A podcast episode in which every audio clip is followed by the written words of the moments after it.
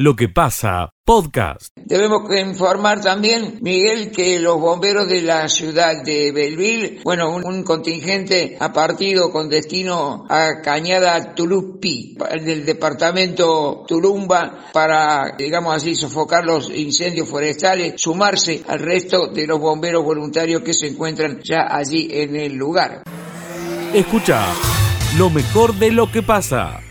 Feria de Artesanos Locales. El municipio local invita a que podamos disfrutar el próximo domingo 10 de octubre en nuestra plaza central, en la plaza 25 de mayo, y desde la hora 16.30 esta Feria de Artesanos Locales. Artesanos de Las Perdices expondrán sus trabajos y además la compañía Buscando Patria estará a cargo de la venta de choripanes, hamburguesas y bebidas. Recordamos, esto es en el marco de los festejos patronales de nuestra localidad, lo cual es una muy linda noticia el regreso de este tipo de actividades a la plaza. Escucha lo mejor de lo que pasa. Situación epidemiológica COVID-19 en la ciudad. El Comité Operativo de Emergencia Local dio a conocer que no hemos tenido nuevos casos positivos ayer. El 80% de la población total de Oliva ya tiene colocada la primera dosis y el 70% las dos dosis colocadas. Escucha lo mejor de lo que pasa. Nosotros eh, trabajando sobre diversos temas, puntualmente siguiendo lo que está sucediendo en Oncativo a esta hora de la mañana, ha comenzado la quinta jornada ganadera de Oncativo, organizada por la Federación Agraria, filial Oncativo, eh, un programa que acredita horas para el programa de buenas prácticas agropecuarias de Córdoba. Eh, ha disertado Bruno Cofanelli, vos sabés, un, una familia que la tenemos un gran vínculo porque su padre Hugo, que tiene un equipo de picado en Colonia Almada, eh, y es gran pechador, digamos, de lo que es la ESICA, eh, la exposición de Colonia Almada.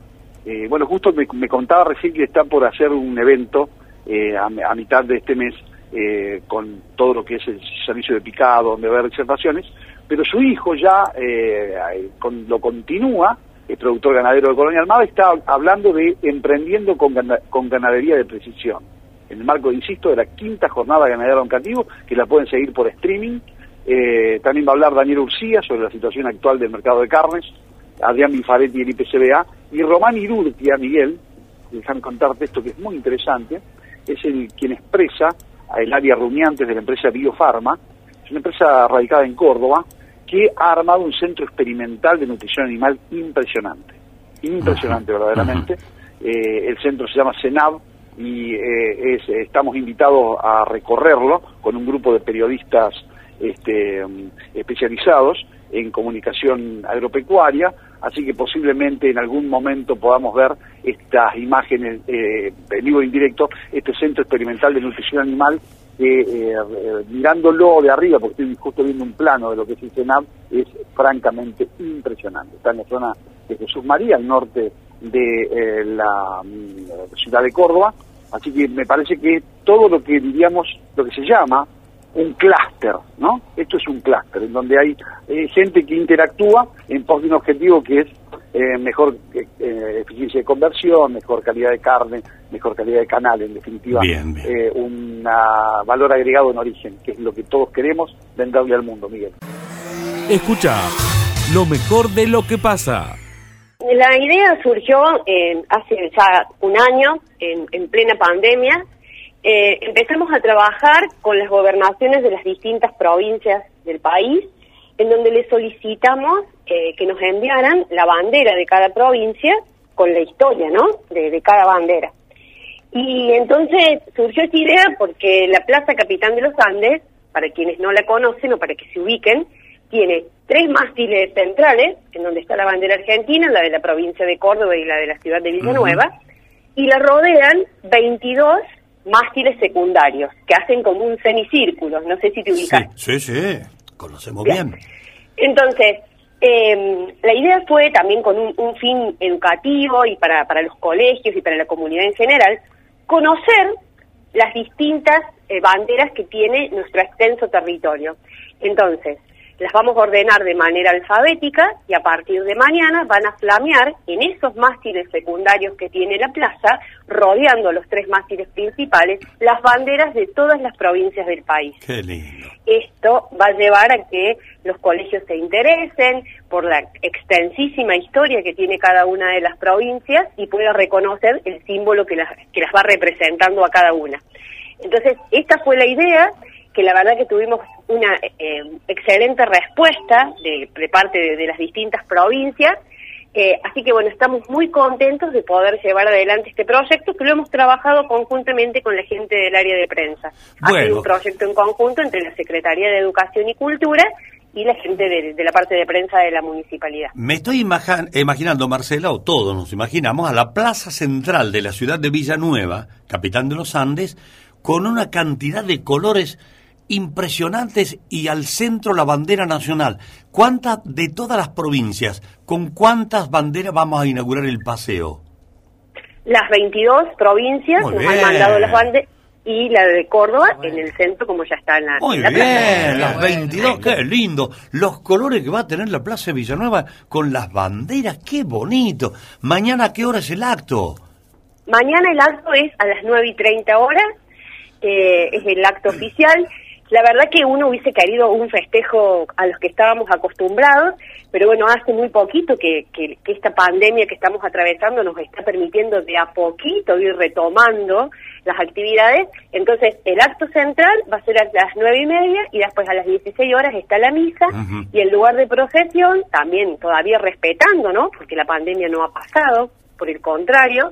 Entonces, en lugar de hacerse la procesión a pie, como estábamos acostumbrados, la parroquia va a hacer una caravana por los distintos barrios en homenaje a la Virgen. Bueno, Marcela, si te acordás, ¿no? Sin precisión eh, exacta, Sí. ¿cuánto, qué distancia hay entre mástil y mástil? Debe haber aproximadamente un metro, Miguel, porque están muy juntitos unos con el otro, pero va a quedar muy bello, va a quedar muy bello el, el colorido y sobre todo la importancia que tiene, ¿no? Que como argentinos podamos conocer la enseña Ah. de cada una de las provincias. Eh, así que bueno, Yo esa fue la idea. disculpame, disculpame las preguntas, vos dirás, no tendrá otra pregunta para hacerme que... No, no, no, estamos, No, estamos, si la podemos responder. Pero ¿sabés por qué? Por la foto, porque me estoy imaginando una foto con 24 banderas, porque son 22 las provincias. No, serían 21, más la nuestra 22. 25. No, son, son 22. Son, el país tiene 23 provincias y una ciudad autónoma que es la de Buenos Aires, que esa no está en las banderas de mañana porque no es provincia. Entonces Ajá. son 23 provincias reales. Tenés 22 mástiles secundarios, más la de la provincia de Córdoba 23, más la de Villa 24. Nueva 24 y 25. la Argentina 25. O sea, 25. Yo estoy sacando la cuenta. Si tenemos un metro entre cada mástil, tengo un frente de 25 metros con banderas flameando. sí. Esa es la foto. Así es. Qué lindo. Sí. Fantástica idea para el corazón de Villanueva y para la ciudad y para toda la provincia. Marcela, muchas gracias por contarnos y darnos detalles. Felicitaciones por la idea. No, muchas gracias a vos y a tu gran equipo por estar siempre pendientes de lo que pasa en, en nuestra ciudad. Muchas gracias por ayudarnos a difundir, porque seguramente eh, mañana va a ser la atracción de los villanovenses, pero no tengo duda de que la región también va a venir a ver el, el paseo de las provincias. Pero Marcela, claro, sí, perdón. Eh, pregunta por acá si van a estar todos los días. Ah, Sí, sí, ya eh, se va a legislar en el Consejo Deliberante y ya queda fijo el paseo de las provincias. Va a ser un compromiso desde el municipio conservar la- las banderas. O sea, a medida que se vayan rompiendo va a haber que ir reponiéndolas. Eso ya queda fijo. Escucha lo mejor de lo que pasa.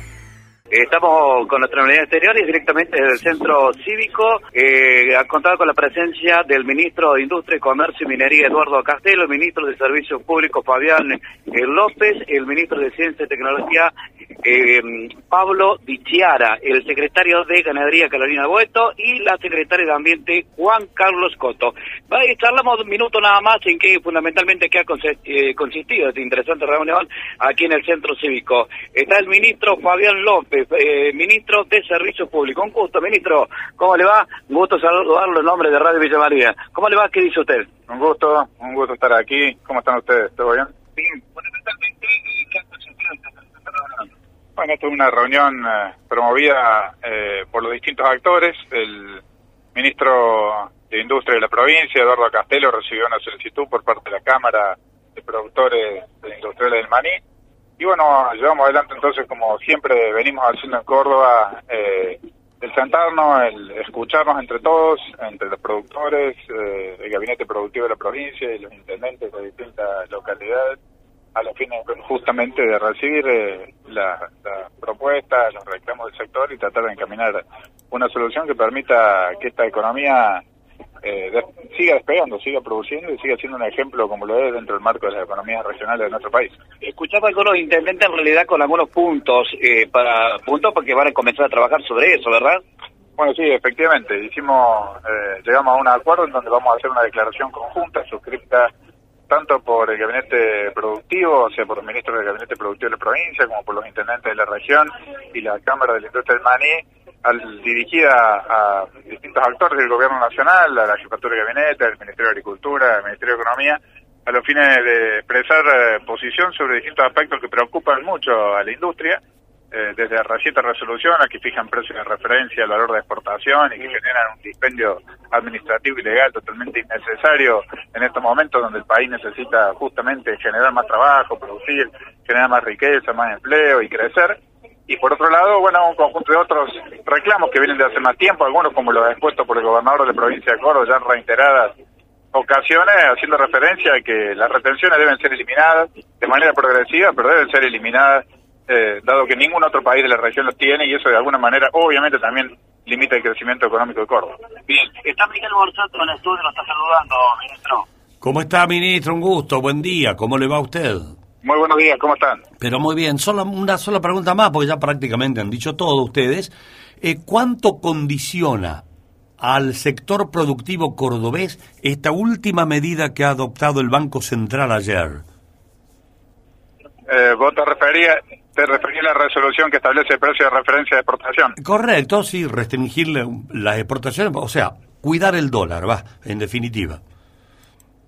No, bueno, eh, a ver, toda restricción a, justamente al, a la, que limita la capacidad de, de exportación, de producción, de generar riqueza, valores, es un, es un problema que afecta directamente, directamente a todas las economías regionales y Córdoba, para Córdoba el maní es una de esas economías regionales. Yo recién hablamos con industriales del sector y, y precisamente, digamos, ¿no? Eh, eh, Argentina tiene siempre un- una crisis de restricción externa de divisas, eh, que es a lo que vos estás haciendo referencia, Sí. y cada vez que la economía nuestra empieza a crecer, demanda y necesita importaciones, esas importaciones necesitan dólares, y cuando los dólares no están, generamos estas crisis eh, recurrentes en nuestro país. Justamente las economías regionales, como la del maíz, eh, maní, y eso es lo que decíamos recién, es una de las economías que aportan dólares, es una de las economías que si nosotros le quitamos el- el- el- las restricciones, las retenciones, estas estas, eh, dispendios administrativos legales como los precios de referencia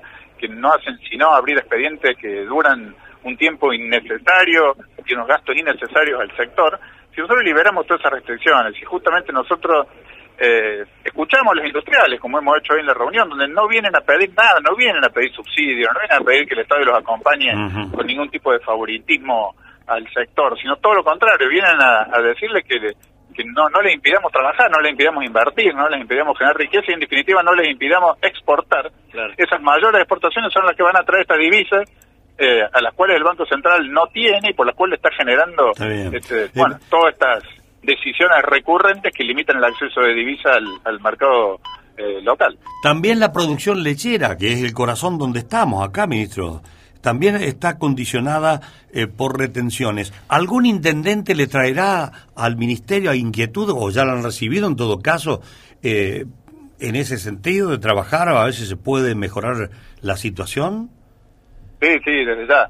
Eh, hoy nos tocó reunirnos con el sector de la industria manicera por un pedido expreso de, de la Cámara, pero el ministro Castelo, que es el ministro de Industria, está en- y el ministro Buzo, que es el ministro de Agricultura, ambos que forman parte del gabinete productivo, están en permanente contacto eh, con todas las cámaras eh, que representan este sector. Es tan importante para la producción de Córdoba, para el crecimiento de nuestras economías regionales, para la generación de empleo y, y estamos permanentemente haciendo gestiones con el gobierno nacional. Ojalá eh, de estas expresiones conjuntas, como él lo destacaban los propios industriales, entre intendentes, intendentes de distintos partidos políticos, el gobierno de la provincia de Córdoba, los sectores industriales, eh, tengan la contundencia necesaria para que estas situaciones sean revistas, sean eh, consideradas en el marco de otro análisis, porque muchas veces de un escritorio en Buenos Aires sin venir a, vivir la realidad local, el impacto que esto tiene en, la producción, como manifestaban hoy también los propios intendentes, digamos, en, los, en los pueblos donde existen estos desarrollos industriales, estas generaciones de empleo,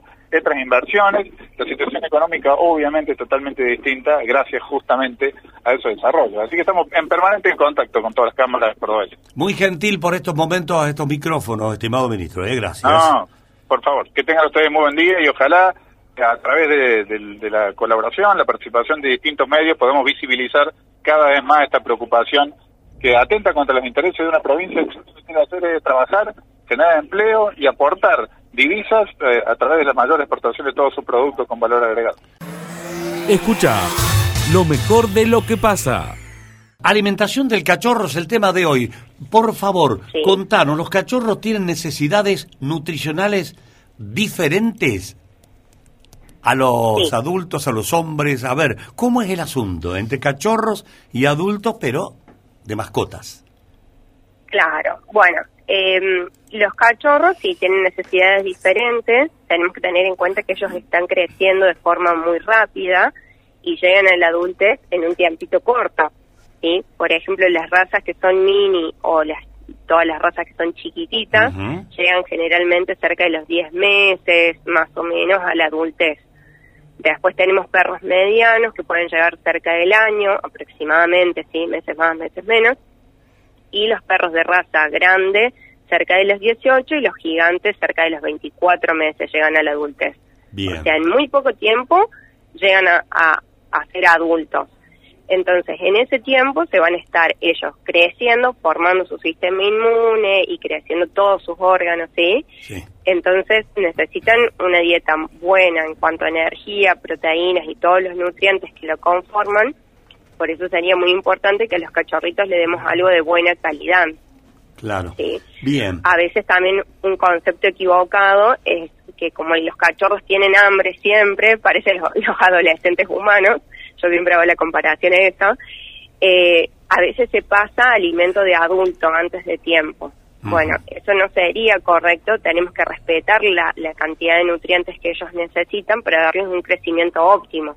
Siempre nosotros tenemos que pensar en que estamos invirtiendo en su futuro, ¿sí? En un futuro de calidad. Correcto.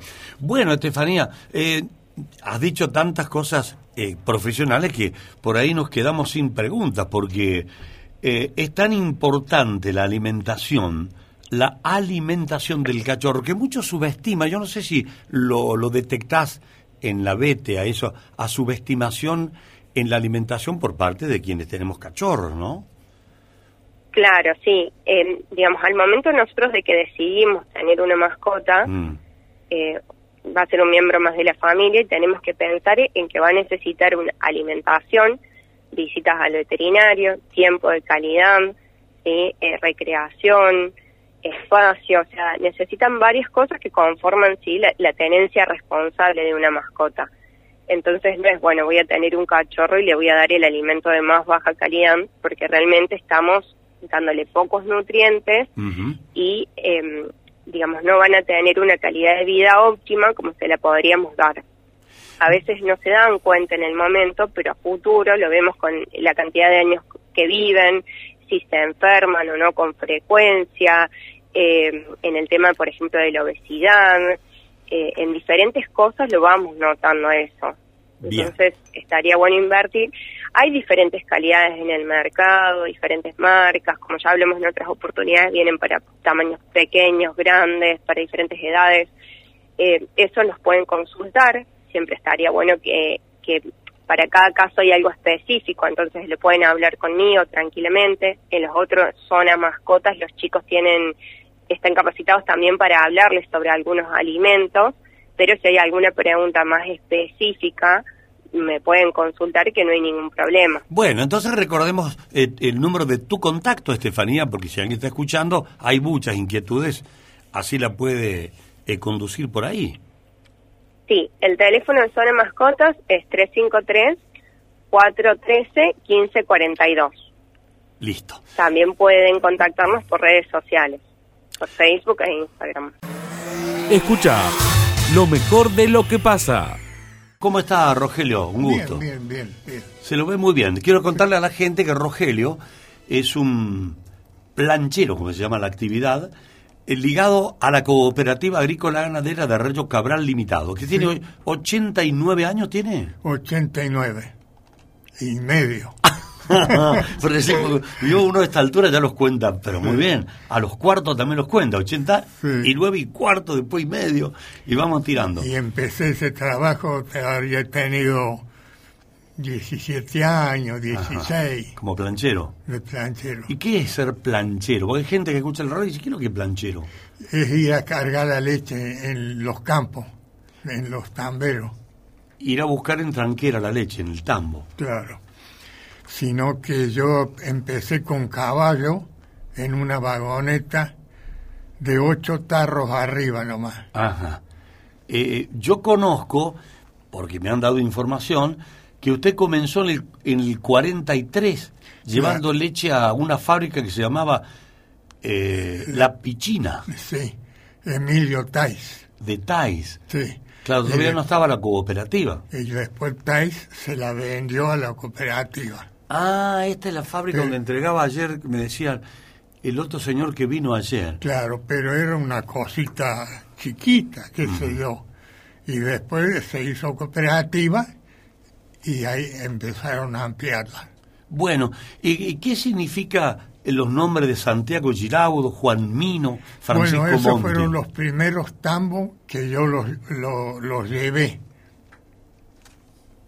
Vi- 93 litros, tres tambos. Bien, Rogelio. O sea que usted iba a buscar con esa vagoneta la leche a los tambos de Santiago Giraudo, de Juan Mino y de Francisco Monti. Sí, ¿Y Francisco Monti qué era de usted? yo soy Monte, mi papá era. ¿Eh, ¿Usted es Rogelio? Sí, Ah, era el, el tambo, o sea, que era el tambo suyo. claro.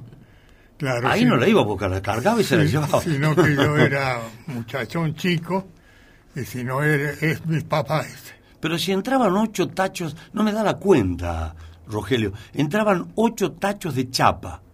Claro, porque 50 antes el, el tacho 50 litros ahora es de aluminio. Antes era chapa, chapa dura. Pero ¿y era cuánto- más- ¿Cuántos tachos le daba cada tambo? Eran tres, dos. y uno, dos, eh, más que eso no era en aquel- aquellos años. Ajá. No ve que yo tenía, el primer día llevé tres tambos con 93 litros. Tres tambos con... no- Esto para que escuchemos, por ahí hablamos de los litros que están ordeñando hoy. Claro, ahora es una barbaridad. 1943 tenía... Me está hablando de tres tambos con 93 litros. 93 litros. Si hoy, hoy si buscamos alguna vaca buena, Lo da la, y la no sé, vaca si, no, no sé si nos llega. Sí, hay- sí, sí, por Bueno, ahí. hay que trujirla un poco, pobre bicho, pero capaz que llega, no bendita. Sí, ¿Y cuándo empezó a entregarle a la cooperativa? Y yo eh, ya entregaba detalles y seguí. En la misma fábrica, pero cuando la cooperativa compra Tais. Claro, y yo seguí, seguí hasta, hasta hoy. Hasta hoy, hasta hace ocho años, diez, Ajá. que me hicieron dejar. Ah, le hicieron dejar. Sí. ¿Y quiénes son los, los que le han ¿Por quiénes son los hijos, seguro? Y los hijos me Eh, decían. claro, eso- Sí, sí. Eh, Rogelio, y yo supongo que la vagonetita esa de ocho tachos pasó después a una vagoneta más a grande. una vagoneta más grande de 20 tarros más o menos, con tres caballos, Ajá. pero yo con los caballos lo hice 20 años. Oh, la pucha. ¿Y ahí cuántos litros llevaba ya? Ya llevaba 800, 1000, Yo para que la gente tenga en cuenta la escala de valores. Claro. 93 litros en el año 43. claro, Después pasamos a 800 litros. claro. Y, y después alguna vez puso tractor. ¿Cuándo empezó? Claro, después teníamos un tractor Someca, porque nosotros teníamos un campito chico, el campito, entonces había que hacer otra cosa, y teníamos un Someca, un tractor Someca, entonces después lo hice 10 años con el Someca, Ajá. con un acoplado grande, ese de, de más o menos de de cuánto... Bueno, más, pero más o menos, eh, lo importante es que te pasó, no, me diga que también tuvo un Bedford, porque un camión Bedford, seguro Claro, lo tuvo. Ya- cuando pasé al verso ya era una, una fortuna eso. Claro, y una potencia.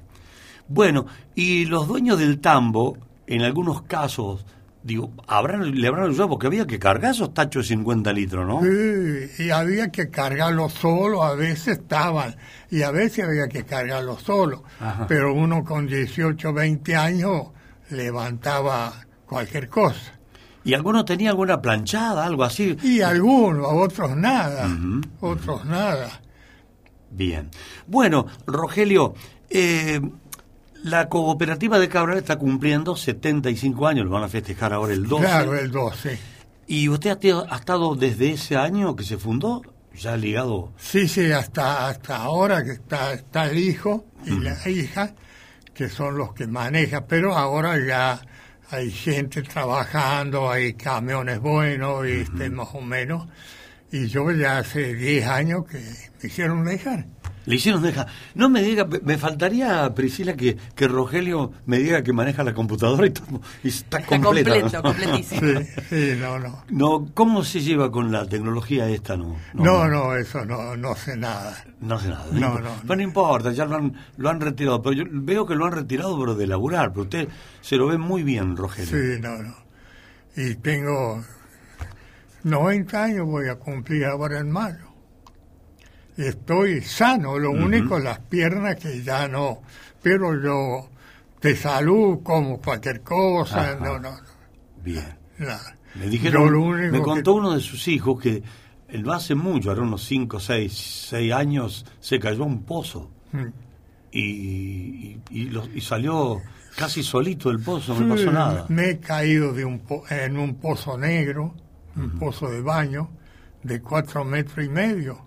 Me he caído adentro. Bueno, Rogelio, eh, primero le agradezco que haya venido, porque me, también me cuentan que usted no es muy asiduo a Villa María, que viene cuando le hace falta por alguna cosa, pero no es de venir a, no viene a pasear a Villa María. Exactamente. Yo sí tengo, el- no, yo estoy bien en las casas. Está bien en su casa. Yo estoy bien, este, todo el día sentado mirando el televisor.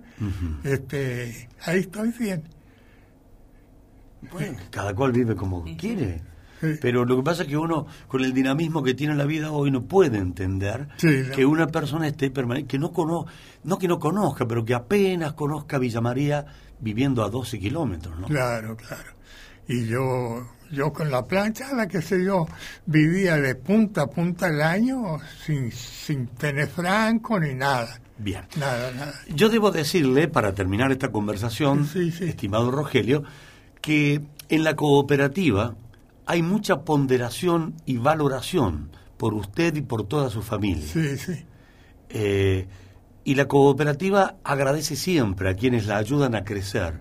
Y esta particularmente, la cooperativa de Cabral, es una institución que crece permanentemente, lo demuestra, aunque le, hayan puesto eh, dificultades en la economía, el, Sí, el- sí, sí, todo. sí. Pero usted vio que la cooperativa ya está gozando de muy buena salud. Sí, no, no, está bueno, sí. Así que le transmito esto porque yo sé que usted lo, lo percibe, lo presiente, pero es bueno decírselo.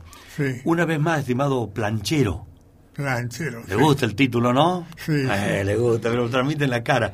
Eh, Por acá nos dicen, buen día, hermoso escucharlo. Amor por el campo y el tambo. Ale de Yucat le manda un saludo. Ale de, Ale, de Yucat. Eh. Y había quien, nosotros teníamos un campito chico, había que ordeñar a la mañana ujú. los pocos leche que se sacaba y después atar la vagoneta y salir a recoger la otra leche y llevarlo a la fábrica. Bien. Una última pregunta, Rogelio, querido Sí, amigo. sí. ¿Alguna vez vio bautizar la leche?